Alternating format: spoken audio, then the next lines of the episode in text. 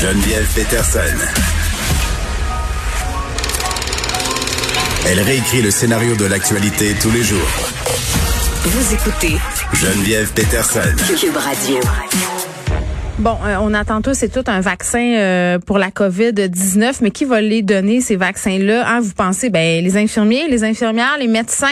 Eh bien, paraîtrait-il euh, que des psychologues et des sexologues pourraient être appelés à nous vacciner? En effet, le ministère de la Santé et des Services sociaux cherche à constituer un nouveau bassin de professionnels de la santé pour administrer le vaccin contre l'influenza et éventuellement contre la COVID-19. Donc, cherche à recruter. Et là, il y a une lettre sous-ministre qui a été envoyée à cet effet aux différents ordres professionnels et ça soulève vraiment plein de questions. On rejoint tout de suite Denis Leclerc, qui est psychoéducateur et président de l'Ordre des psychoéducateurs et psychoéducatrice du Québec. Bonjour, Monsieur Leclerc. Bonjour, Madame Peterson. Bon, d'abord, est-ce que vous l'avez reçue, la fameuse lettre? Oui, on est, parmi les destinataires, effectivement. Ah, et quelle a été votre réaction? Ben, euh, évidemment, sur le moment, euh, il y, a, une surprise. Hein. C'est pas nous qui, d'entrée de jeu, avons sollicité historiquement euh, cet, acte professionnel-là qui correspond pas à l'expertise première de nos professionnels.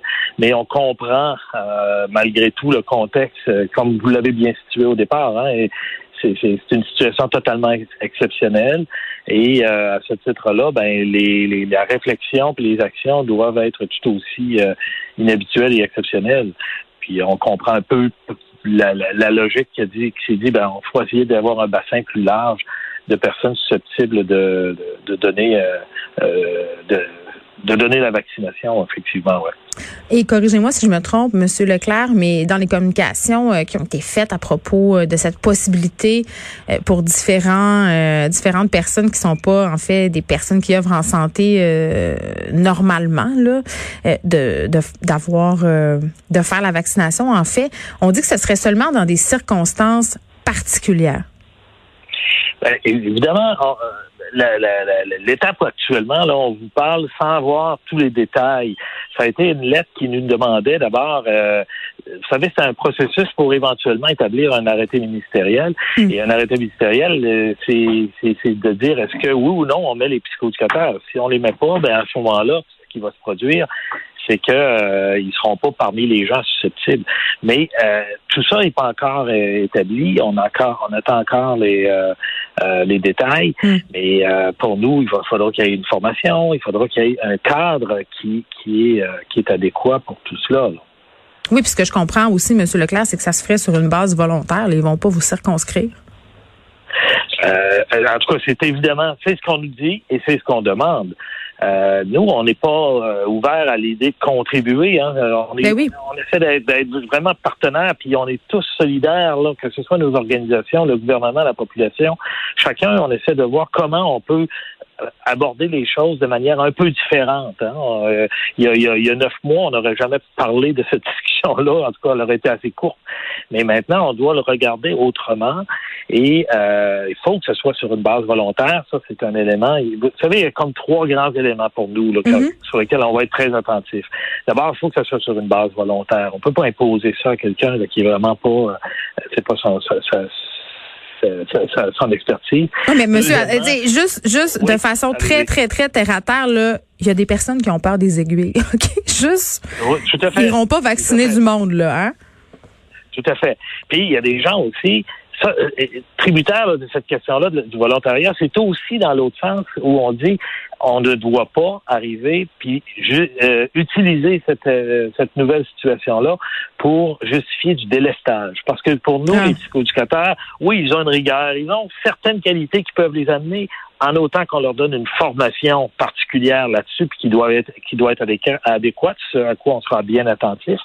Mais d'abord et avant tout, c'est des gens qui sont dans le domaine de la santé mentale et des relations d'aide en général, et ils ont une expertise pour les clientèles en difficulté d'adaptation. Et cette expertise-là, là, là, c'est pas personne d'autre qui peut prendre leur place. Et eux, ils doivent être en poste quand ils le sont. Donc, que ce soit volontaire parce que quelqu'un travaille à temps partiel, il est prêt à compléter, ou les fins de semaine, ou quelqu'un qui, supposons, est en pratique privée, puis a, une baisse de clientèle, puis dit, ben, moi, je suis prêt à contribuer. Tout ça, ça va en autant que ça n'apporte pas une, euh, un délestage, donc une, coupure de service pour d'autres clientèles. Ben, on va être attentif à ça. C'est tellement important de le souligner, je trouve, parce que moi, c'est une des questions que je me posais quand, quand j'ai vu ça circuler. Je me suis dit, ben écoute, on parle déjà tellement du manque de ressources en santé mentale, des listes d'attente qui sont longues. Souvent, les gens n'ont pas accès justement à des psychoéducateurs, à des psychothérapeutes, à des psychologues, à des sexologues. Tu sais, c'est compliqué là, si on passe par le public d'avoir accès à ces ressources-là. Je me dis, on va est-ce que ce sont vraiment les bons professionnels à aller chercher pour vacciner la population? Ils sont déjà tellement occupés à faire un travail important.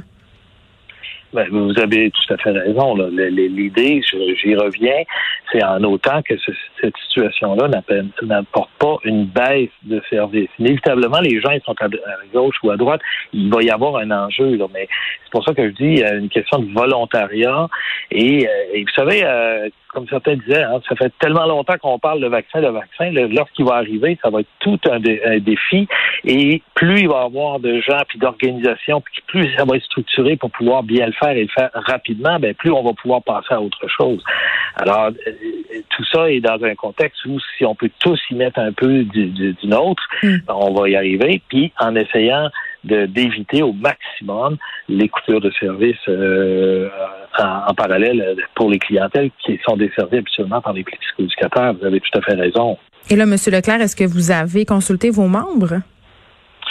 On n'a pas. Euh, écoutez, c'était c'est une situation où on se retrouvait dans une, exploration dans le fond du ministère qui nous mm. disait est-ce que euh, vous pensez que ça peut être possible? Là, on y a réfléchi. Puis ensuite de ça, il nous demandait d'estimer le nombre.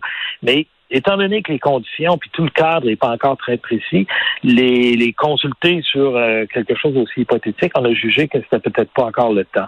On, on, risque de le faire lorsque les conditions vont être davantage claires.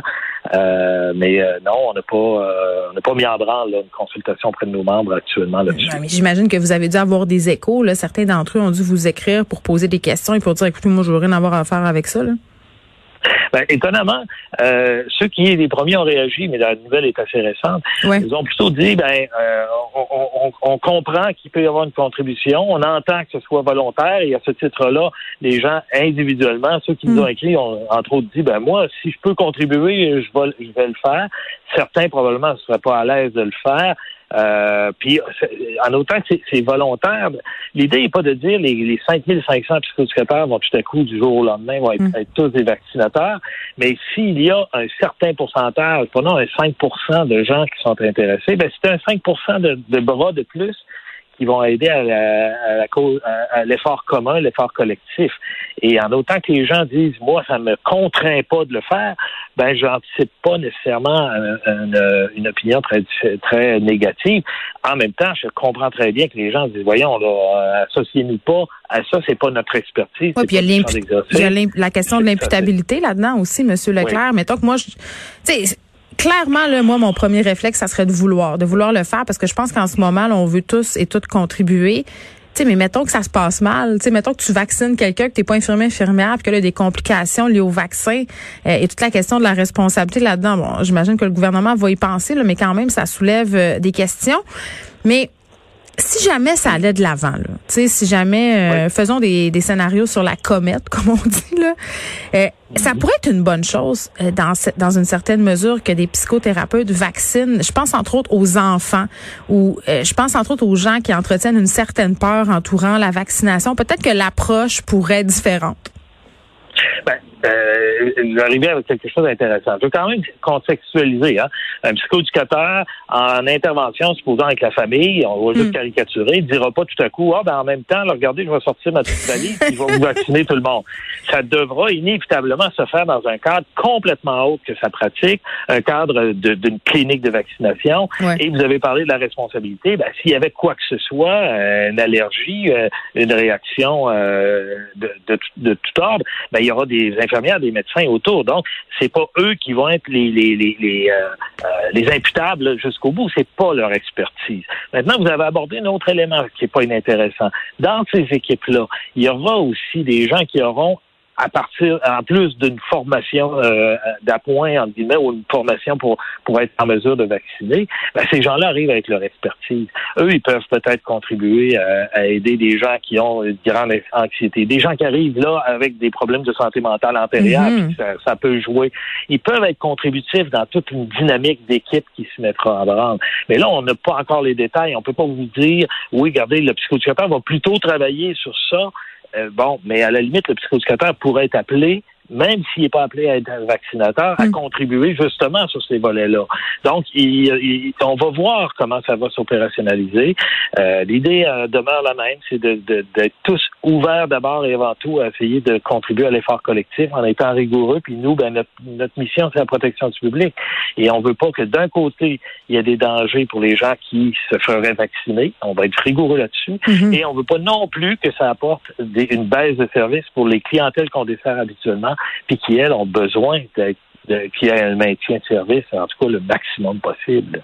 Monsieur Leclerc, merci. Denis Leclerc, qui est psychoéducateur, président de l'Ordre des psychoéducateurs et psychoéducatrices du Québec. Je vous rappelle que le ministère de la Santé et des Services sociaux cherche à, si on veut, bonifier euh, sa banque de personnes qui pourraient être appelées à vacciner la population euh, contre l'influenza, mais éventuellement aussi contre la COVID-19. Je pense qu'on vient de voir que ça pourrait être une bonne chose dans une certaine mesure.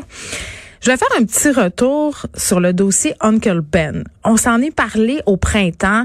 Euh, toute une réflexion qui a découlé euh, de la foulée du Black euh, du Black Lives Matter.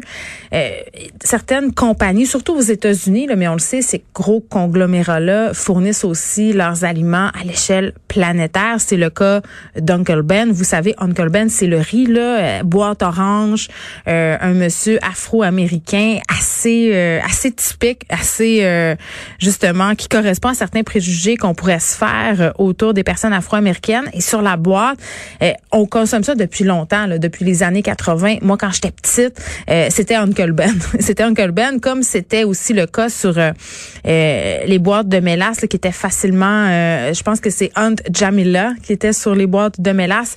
Et là, vraiment, depuis quelques mois, il y a une réflexion qui s'est amorcée au niveau de ces géants agroalimentaires-là. Et là, ils ont décidé d'y aller. Ça, ça se parlait, là, ça jasait. C'était même devenu un enjeu euh, dans les médias.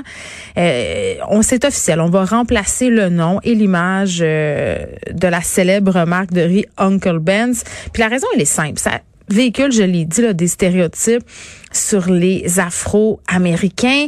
et dans la foulée du Black Lives Matter, vraiment, il était sorti pour dire, je pense que c'est le temps de faire évoluer notre marque, puis y compris l'identité bon, de cette marque-là et on a choisi de rebaptiser tout ça Ben's Original et justement de l'abandonner. Ce bonhomme-là là, qui vraiment évoquait les plantations euh, aux États-Unis, les plantations de riz euh, qui étaient exploitées grâce à l'esclavage. Faut quand même, euh, faut quand même s'en rappeler. Je pense que c'est important de le souligner. Et moi, je vois ça d'un assez bon oeil qu'il y a des marques. Puis c'est sûr qu'on peut se dire, on peut toujours jouer l'avocat du diable puis dire ah c'est quand on sent la soupe chaude que là on prend des décisions. C'est-à-dire que c'est quand on a un mouvement comme le Black Lives Matter qu'on se rend compte que oups on pourrait mettre un petit peu moins d'argent dans nos poches si la communauté euh, afro-américaine se décidait à ne plus acheter nos produits parce qu'ils sont entre guillemets jugés raciste, mais quand même, euh, je vois ça de bon oeil qu'on fasse des remises en question comme ça, qu'on écoute les consommateurs et même euh, que cette marque-là, quand même, euh, a dévoilé qu'elle s'impliquerait hein, pour financer des programmes de soutien aux communautés noires, notamment dans des États du sud des États-Unis, des États qui sont reconnus pour avoir pratiqué l'esclavagisme. Il y a d'autres compagnies quand même. là, le Rio Bell, c'est la compagnie Mars, mais il y a PepsiCo aussi qui a décidé là, de plus utiliser Angemina, elle, disparaît. Angemina, ça va être fini. Euh, elle était aussi sur des bouteilles de sirop d'érable, si je ne m'abuse. Mais ça fait 130 ans. à un moment donné, il faut arriver en ville.